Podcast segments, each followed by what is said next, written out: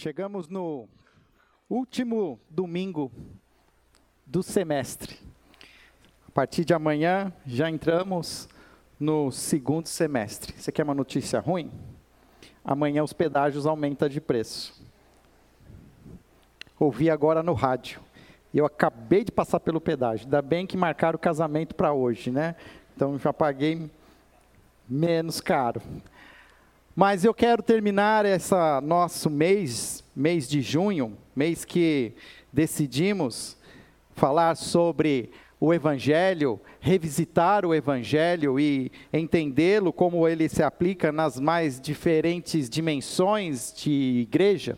E quero hoje terminar essa série expressando um pouco de um olhar, um olhar de Jesus para o nosso tempo de hoje. Jesus, ele tinha uma sabedoria e uma iluminação do próprio Deus, e ele sabia que esse evangelho seria dividido e chegaria até nós. E ainda nos seus últimos dias, Jesus tem faz uma oração, uma oração para para nós nos dias de hoje. O tema da mensagem de hoje tem a ver com um grande evangelho para uma grande cidade. Para alcançar uma grande cidade com o evangelho é preciso um movimento que envolva todas as igrejas locais, todas as igrejas centradas nesse mesmo evangelho. Uma cidade tão grande como Campinas só poderá ser alcançada se todos os discípulos de Jesus, reunidos em todas as igrejas de Jesus nesta cidade, se unirem para que este evangelho seja conhecido por toda a cidade. A doutrina básica desta sentença a, da unidade da igreja está em João capítulo 17, versículo 20. Vou convidar você para abrir sua Bíblia em João, capítulo 17, versículo 20. Nesta, neste momento, Jesus está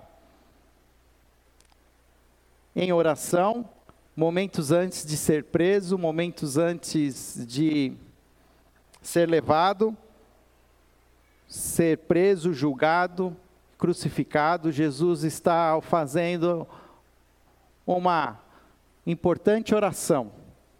E nesta oração, Jesus lembra de nós, do nosso tempo. Nós vamos perceber que Jesus agora intercede por aqueles que crerão no Evangelho nos nossos dias. Versículo 20 Versículo 23, hoje eu não pus o versículo na tela, você precisa tê-lo para acompanhar. Diz assim: Minha oração não é apenas por eles, rogo também por aqueles que crerão em mim, por meio da mensagem deles, para que todos sejam um. Pai, como tu estás em mim e eu em ti, que eles também estejam em nós, para que o mundo creia que tu me enviaste. Dei-lhes a glória que me deste, para que eles sejam um, assim como somos um, eu neles e tu em mim. Que eles sejam levados à plena unidade, para que o mundo saiba que tu me enviaste e os amaste como igualmente me amaste. Jesus faz uma oração onde agora ele leva os seus pensamentos para o futuro para um futuro que para nós é o nosso presente.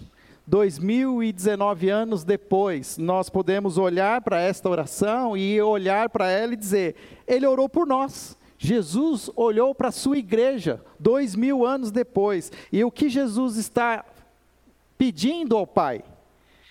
Minha oração não é apenas por eles, rogo também por aqueles que crerão em mim, por meio da mensagem deles, para que todos sejam um, Pai, como tu estás em mim e eu em ti. Jesus está vivendo o seu último momento de liberdade, e na sua liberdade ele busca a, a comunhão com o Pai, e nessa comunhão com o Pai, orando, ele levanta um tema que nós precisamos revê-lo nos nossos dias. Jesus intercede para que a igreja seja uma. E pensando sobre isso, nós vamos ver nesse texto, pelo menos. Ah, eu falei que eu não tinha posto, eu pus, eu enganei vocês. Pelo menos três características, três aspectos que existem nesse texto. Nós vamos ver que vamos a importância da unidade, os problemas da unidade e o poder da unidade. Olhando para esses versículos, para essa pequeno parágrafo da oração de Jesus, nós poderemos ver alguns aspectos importantes que vão destacar a própria importância dessa unidade, os problemas dessa unidade e o poder da unidade. A importância da unidade. De novo, Jesus está expressando suas últimas palavras, e esse texto expressa que Jesus ora por nós. A unidade que há na Trindade, como ele próprio ora, assim como somos um. E o que Jesus estava mostrando é que existe uma harmonia entre a Trindade, entre Deus Pai, Deus Filho e Deus Espírito Santo. Ele deseja que essa mesma harmonia seja vivida nos nossos dias, juntos como discípulos, como igreja. Jesus deseja que essa unidade seja experimentada, um como Jesus é com o Pai. A nossa unidade é crucial para que o mundo entenda o Evangelho. O texto vai ser claro que ele diz: Para que todos sejam um, Pai, como tu estás comigo, que ele também esteja em nós, para que o mundo creia que tu me enviaste. Se queremos que o mundo, e aqui é, a intenção é lá fora, se queremos que as pessoas que estão de, a, no, vivendo as suas vidas creiam nesse mesmo Evangelho, nós precisamos nos mobilizar para sermos uma só carne com Jesus, uma só unidade.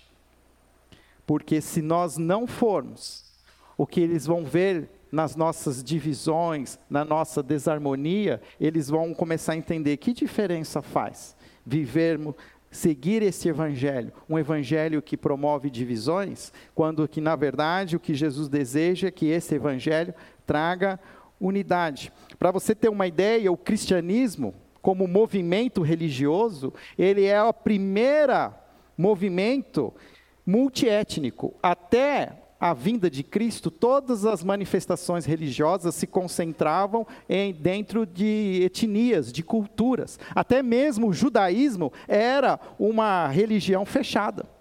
Ele não compartilhava é, a sua fé, a sua crença com quem não era judeu. Muito pelo contrário, todos eram considerados como pagãos, como cães, eram impuros. Somente os judeus podiam adorar ao Deus vivo, apesar de que o templo de Jerusalém existia um primeiro espaço público que era chamado do pátio dos gentios.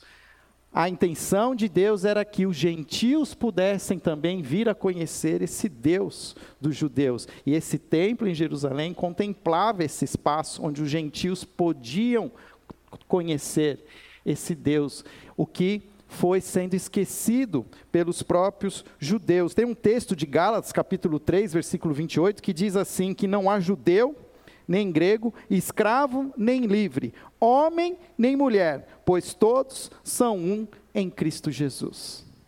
Precisamos trazer de volta essa essência do cristianismo que diz que todos nós somos iguais. Somos, não há diferença entre judeus, nem gregos, nem escravos, nem livres, nem homens, nem mulheres. Todos somos um em Cristo. E isso é visto na história. Os cristãos começam a, ser, a serem identificados a partir de todas as classes, a partir de vários grupos, a partir de várias culturas.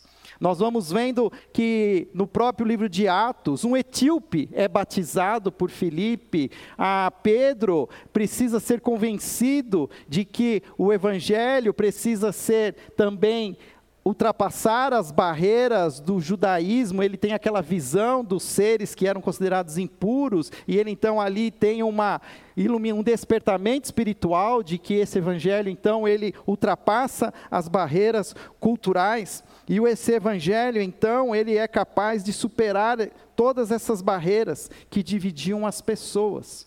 O evangelho precisa voltar a essa essência precisamos voltar a entender que todos somos um em Cristo Jesus.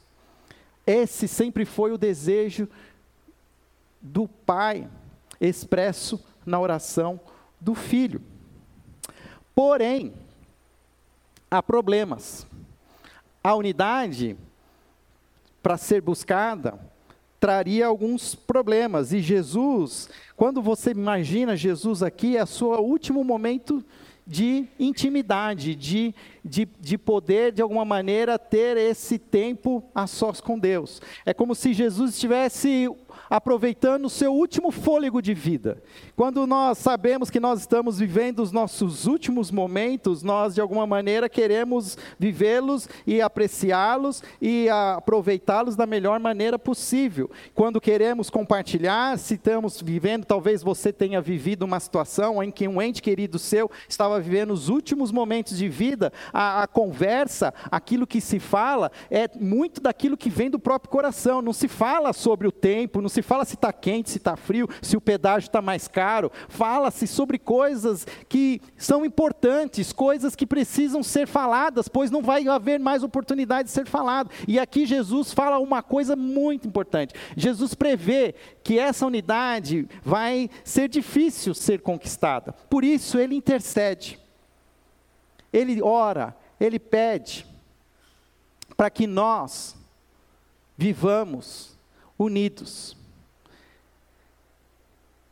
Em Marcos, capítulo 9, versículo 38, há um momento interessante em que João vem até Jesus e ele diz assim: Mestre, vimos alguém usar seu nome para expulsar demônios. Nós o proibimos, pois ele não era do nosso grupo. E o texto continua, onde ele diz: Não impeçam, disse Jesus, ninguém que faça um milagre em meu nome pode falar mal de mim logo em seguida, pois quem não é contra mim está a nosso favor. Naquele momento só existia um seminário teológico. Existia um seminário teológico formado por 12 alunos. Existia somente um mestre, Jesus Cristo de Nazaré. Jesus estava passando para eles todo o conhecimento, toda a sua, a sua sabedoria, compartilhando com eles o evangelho, e eu, inclusive possibilitou que eles repartissem esse evangelho. É sabido, a Bíblia conta que eles até se mobilizaram em um grupo que chegou a ter 70 discípulos, esses discípulos se espalharam. Depois voltaram, estiveram com Jesus e contaram aquilo que estava acontecendo, como qual fora a dinâmica desse compartilhar o evangelho. Mas o que nós vamos ver é que, mesmo Jesus escolhendo apenas doze para estar com eles, Jesus também não se importa se outros discípulos compartilhem o Evangelho, mesmo sem ter feito o seminário a escola de discípulos de Jesus. O que Jesus está nos mostrando é que há pessoas lá fora que estão pregando sim o Evangelho e que não necessariamente são do nosso grupo, mas que nós precisamos aprender a entender que somos todos um. Quais são uma das grandes, um dos, das, um dos problemas que vai existir? Nós, é que nós vamos criar divisões. Assim como João falou assim: esse, porque ele não era um dos nossos, ele não é do nosso grupo, isso continua acontecendo hoje. Aqui nós estamos numa igreja batista. Eu sou um pastor batista. Nós, os batistas, aqui eu vou fazer uma autocrítica. Nós achamos que nós somos os que estamos mais certos do que todo mundo. Por isso que nós somos batistas, porque se nós não achássemos que nós estamos mais certos, a gente estava em outra denominação. Certo? Eu também. Mas isso é um perigo, porque nós começamos a cair na mesma armadilha que João. Porque outros também compartilham o Evangelho, outros também estão fazendo sinais e maravilhas, outros também estão trazendo pessoas para uma nova realidade, para uma conversão, outros estão entendendo a essência de um Deus Pai, Deus Filho, Deus Espírito Santo, outros estão entendendo a graça, o arrependimento a nova vida em Cristo Jesus. E nós precisamos aprender. Uma das grandes questões que nós precisamos aprender é que, se queremos alcançar uma cidade toda, uma Campinas toda, para o Evangelho, nós vamos precisar de todos os discípulos de Jesus, da cidade toda. Isso vai nos mostrar que não necessariamente todos vão pensar as mesmas coisas. E uma das grandes questões que nós vamos ter é que nós podemos fazer alguns tipos de divisões. Algumas o problema é que da unidade é que na prática existe algumas divisões, como a divisão denominacional, a divisão da raça e da cultura, a divisão política. Quero falar um pouquinho sobre elas. Nós devemos evitar, muitas vezes, algumas divisões desnecessárias. Como a divisão denominacional. Algumas divisões denominacionais, eu quero agora aqui destacar, elas são necessárias. Quando há opiniões diferentes, nós precisamos muitas vezes nos reunir a partir das nossas opiniões, mas existem opiniões que são secundárias. Opiniões secundárias, que eu quero dizer, é como fazer o batismo, como celebrar a ceia, como somos salvos, se somos pré, né, é, como é que é? Se somos predestinados ou se nós é que temos liberdade para dizer não. Essas coisas, elas são secundárias. O que nós precisamos entender é que muitas vezes nós podemos caminhar juntos com outras denominações, porque eles também creem no mesmo evangelho. O que eu falo que é o mesmo evangelho? O mesmo evangelho é, é crer na mesma graça, num único filho, em Jesus Cristo, Filho de Deus, Salvador que acreditam num Deus Pai, Deus Filho, Deus Espírito Santo. Se eu fosse resumir o que significa uma igreja centrada no Evangelho, é uma igreja que acredita na Trindade, crê nesse Deus triuno e crê que a salvação é pela graça. Não é algo que vem de, por méritos, mas é o amor acima das nossas próprias ações. Uma coisa que eu preciso aprender é que Deus vai usar todas as denominações para alcançar o mundo. Por que, que nós achamos que só a nossa denominação vai alcançar a nossa cidade? Nós, eu tenho até entendido, e agora em agosto nós vamos fazer, abrir a igreja novamente para um culto chamado Perspectivas do Movimento Missionário Mundial. Um movimento interdenominacional pois nós estamos, eu creio, chegando num tempo em que falta apenas alguns povos serem alcançados pelo Evangelho. E há agora um movimento mundial de unidade para alcançar essas pessoas. E eu tenho entendido que nós, como igreja, estamos sendo instrumentos para unir esforços Toda terça-feira, a partir do dia 6 de agosto, nós teremos um curso chamado Perspectivas Campinas aqui na nossa igreja, onde há um despertamento de que é preciso unir os nossos esforços. Divisões denominacionais, muitas vezes, criam em nós rivalidades e nós precisamos abrir mão, não podemos cair naquele mesmo perigo que João cometeu ao dizer que aquele grupo não era nosso. Mas também há algumas divisões que muitas vezes nós fazemos de raça e cultura. Essa talvez para nós brasileiros, talvez a gente até por já ser um povo mais miscigenado, nós não percebemos muito. Mas o fato é que toda vez que nós encontramos alguém diferente, alguém com um temperamento cultural diferente do nosso, nós estranhamos, e todo estranhamento muitas vezes gera divisões. Acabei de voltar de um casamento. Fiz um casamento agora à tarde em Sorocaba. E esse casamento era um casamento latino, porque eu recebi um convite e o convite dizia que era a cerimônia aconteceria às 14h30. Às 14h25 eu cheguei. A cerimônia aconteceu 15h15. 15, 45 minutos depois, ainda estava chegando gente. Porque nós latinos temos uma cultura para horário diferente dos europeus. Se esse casamento fosse entre um europeu e um latino, todos os europeus estariam sentados às 14h30, olhando e vendo os latinos chegando e fazendo barulho. E os, e os europeus estariam dizendo assim: esses latinos são irresponsáveis. Será que eles não eles receberam esse convite há quanto tempo? Será que eles já não sabem que o horário é às 14h30? Ao mesmo tempo, os latinos, ao chegar e verem aquele grupo de europeus todos sentados, eles provavelmente falariam assim: esse povo é muito carrancudo, né? Eles nem cumprimentam, nem dão um sorriso, nem dão um abraço, nem olha na sua cara. Ai, que povo mais fechado. E isso vai acontecendo entre nós também, povo de Deus. Nós vamos, de alguma maneira, fazendo com que algumas diferenças se tornem é, defeitos e se tornem diferenças morais, como se nós somos melhores que outros. Isso é um grande perigo.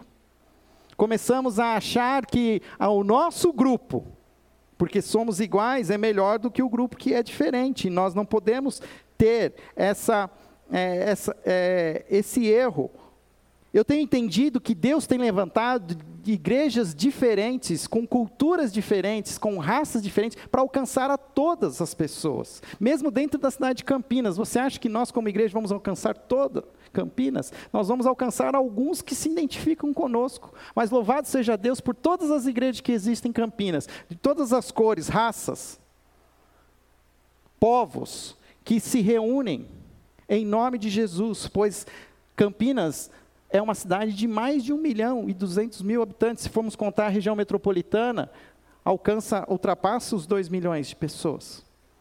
Nós nunca seremos uma igreja que vai alcançar a todos, mas nós podemos ser parte daquilo. Lembra o que Jesus falou? Rogos para que eles sejam um, para que o mundo creia que o Senhor me enviou. E nós precisamos aprender a entender esse evangelho. Devemos receber todas as pessoas como Jesus recebeu. Não as impeçam, deixai-as vir. Deixar vir todas as pessoas. Todas são importantes. Nós não podemos fazer acepção de pessoas. Talvez a maior crise que nós temos hoje são as divisões políticas. Uma divis... E isso não é uma, uma, uma realidade apenas do Brasil. Essa é uma realidade do mundo. A igreja evangélica tem se dividido entre direita e esquerda. A igreja evangélica do mundo. E nós precisamos tomar cuidado, porque as diferenças entre direita e esquerda estão trazendo cada vez mais raiva. Estamos ficando cada vez mais irados com os nossos irmãos em Cristo.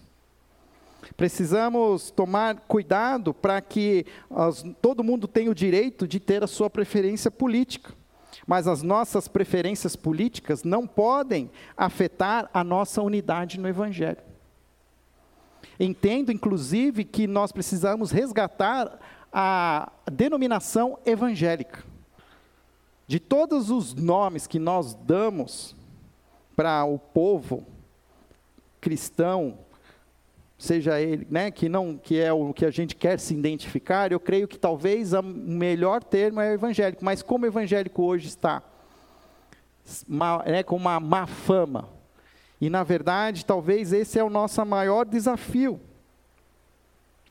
Nós precisamos aprender a entender que Jesus mesmo trouxe para si, entre aqueles doze homens, homens de diferentes concepções políticas. Se você pegar o texto de Marcos, você vai ouvir que Jesus é, subiu ao monte, orou e escolheu aqueles os quais aceitaram o convite, e aí descreve o nome de cada um deles. E entre eles existe um chamado Mateus, o publicano. E uma outra pessoa depois é descrita, Simão, o Zelote.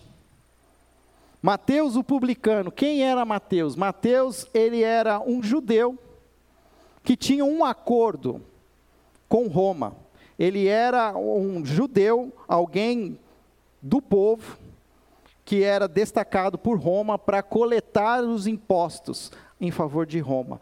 Todo publicano era considerado um traidor da pátria, pois ele estava agora servindo ao império que coletava os impostos. E esses publicanos eram reconhecidos como ladrões, inclusive, porque o que Roma dizia, olha, você precisa trazer para nós esse valor em imposto. O que você quiser pegar do fica para você, contanto que chegue para nós esse valor. E você imagina que Jesus convida um desses com essa má fama. Se não bastasse, Jesus chama um outro cidadão chamado Simão, o Zelote. O que significa um zelote? O zelote fazia parte de uma outra lado da moeda, que era tal, talvez até mesmo uma facção política. Eles eram conhecidos por pegarem armas e criarem estratégias de guerrilha para confrontar o poder romano. Os zelotes não tinham forças para criar um exército, mas eles lutavam contra a dominação romana com táticas de guerrilha. Todo zelote portava algum tipo de arma capaz de matar um soldado romano. A missão essencial de um zelote era matar um soldado romano. Se temos de um lado um que estava ao lado de Roma, nós temos um outro que estava contra Roma. E o que Jesus faz? Coloca os dois. E nós precisamos aprender que nós podemos ter as nossas opiniões políticas, mas elas não podem sobressair, poder ser acima do Evangelho. Mas também podemos entender que se temos a, a importância da unidade e ela apresenta alguns problemas, Jesus, ao orar, ele também nos lembra que este evangelho tem um poder, um poder que precisa ser resgatado.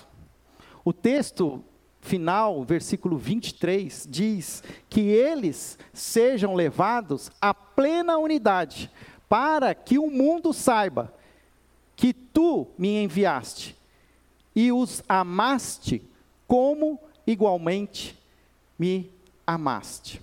Aqui tem algo fundamental que nós precisamos entender, que tem, está relacionado com esse poder da unidade. Nós precisamos aprender a expulsar de nós um senso de justiça própria e trazer à memória que Deus nos ama assim como Ele ama Jesus. O que, que eu quero dizer com isso? Aquele mesmo texto em que João confronta Jesus, dizendo: Olha, existe um grupo que está expulsando demônios e ele não faz parte do nosso time. O que, que tinha acontecido antes? Lá no versículo 9. Jesus desce do monte da transfiguração e esses discípulos estão tentando expulsar um demônio e eles não conseguem expulsar esse demônio. Quando Jesus vê o que está acontecendo, Jesus intervém.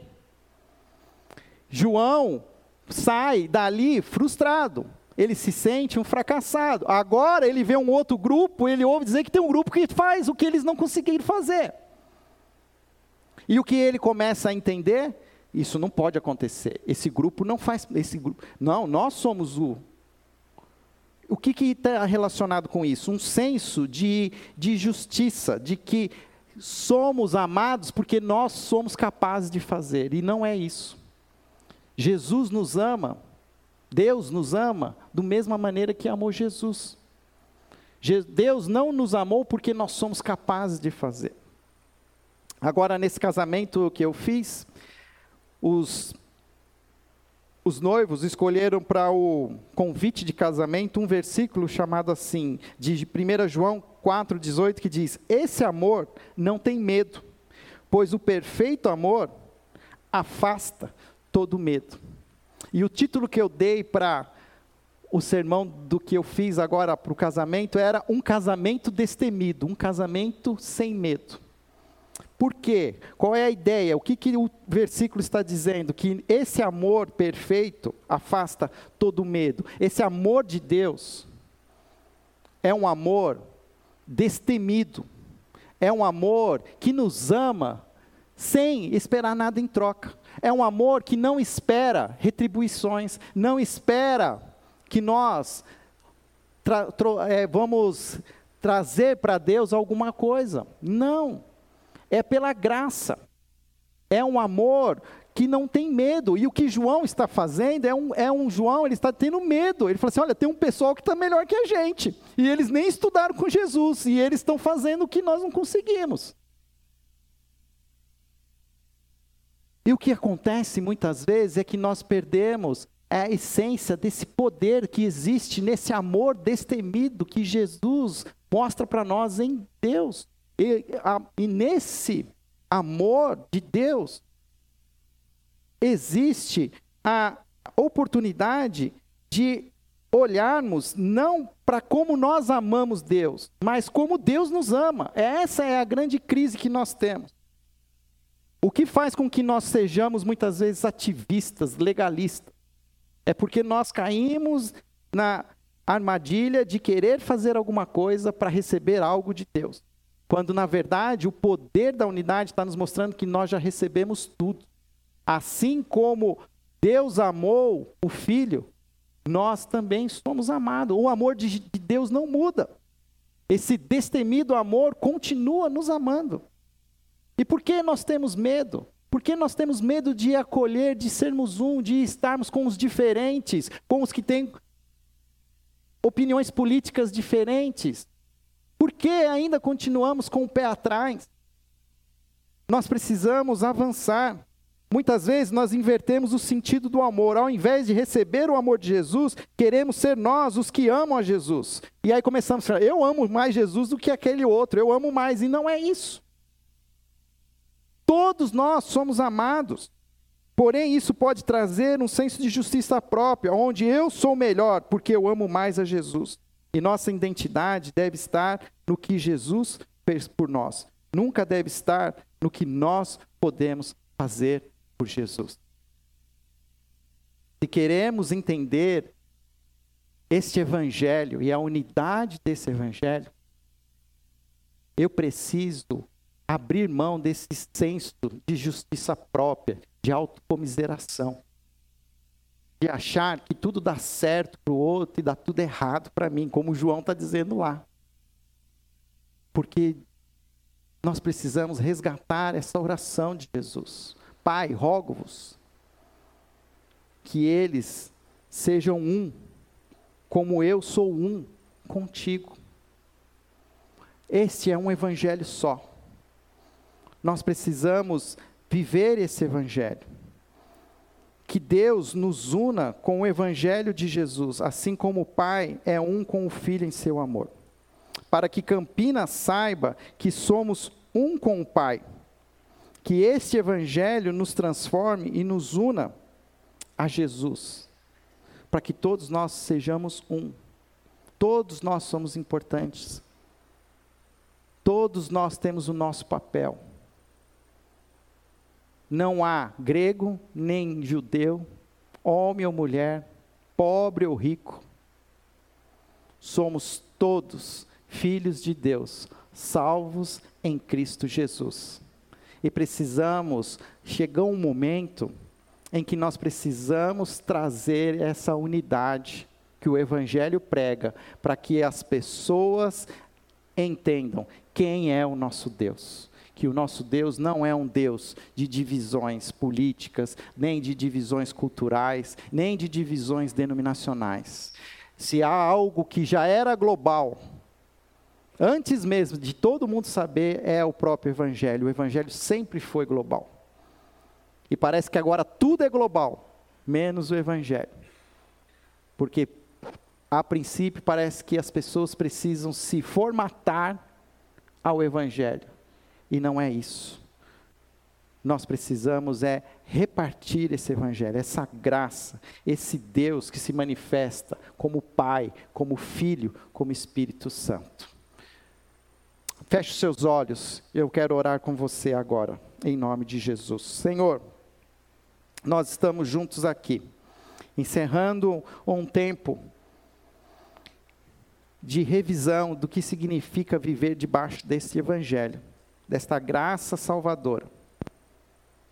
E eu quero pedir ao Pai que o Senhor, através do poder do Teu Espírito, nos dê consciência de que somos um, um só povo. Somos, ó Pai, filhos amados de Deus, salvos em Cristo Jesus chamados para anunciar estas boas novas, para que todo aquele que nele crê não pereça, mas tenha vida eterna. Que Campinas possa ter a oportunidade de conhecer o Evangelho, o Evangelho único, o Evangelho centrado em Jesus. Que possamos ser parte, ó Pai, deste movimento um movimento de alcance global de todas as raças, tribos e nações.